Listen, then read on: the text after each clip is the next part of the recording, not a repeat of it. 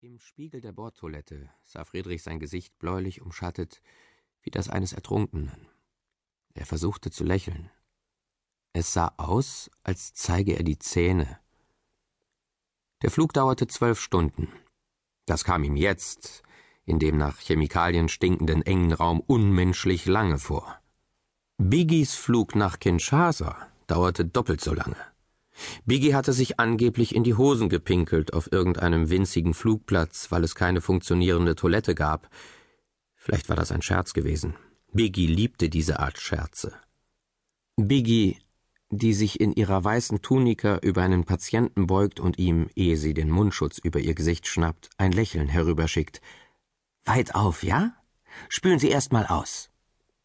Aber Biggie kam nun ohne die Segnungen der Technik aus ohne all die Apparate, die sie gemeinsam angeschafft hatten, aus den Gebirgen von Prospekten des Dentaldepots, die immer noch in der Teeküche lagen, sauber aufgestapelt von Rita. Sogar abends im Bett hatte Biggie in den Hochglanzbroschüren geblättert und war über ihnen eingenickt, während er neben ihr noch die Katastrophen der neuesten amerikanischen Ärzteserie im Fernsehen über sich ergehen ließ. Am Anfang hatte sie von dort noch ein paar E-Mails geschickt, in die Praxis. Fotos in knalligen Farben, Baracken aus Lehm, vor denen lachende schwarze Kinder aufgereiht standen. Unsere Patienten. Ein Tisch, auf dem undefinierbare Nahrungsmittel angerichtet waren auf Blechtellern, zwischen Werkzeug und Packungen mit Wattetupfern. Abendessen. Von ihren Kollegen waren auf diesem Foto nur die Hände zu sehen. Männerhände, die Löffel hielten oder Wasserflaschen. Biggies Hände hatte er nicht entdecken können. Sie hatte das fotografiert. Natürlich. Das Elend hier ist unbeschreiblich, schrieb sie. Die Hälfte der Ausrüstung steckt noch in Kinshasa fest. Wir behelfen uns, so gut es geht. Was interessierte ihn das?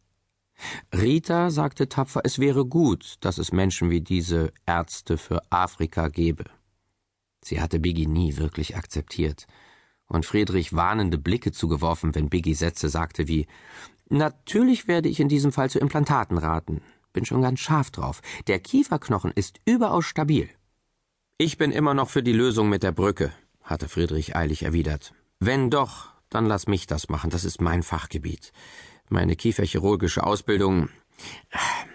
Er ist ja nun kein angenehmer oder einfacher Patient. Nee, Freundchen, rief Biggie. Nee, Übernimm du die Endodontie in der Einser. Biggie war gut beim Wurzelbehandeln.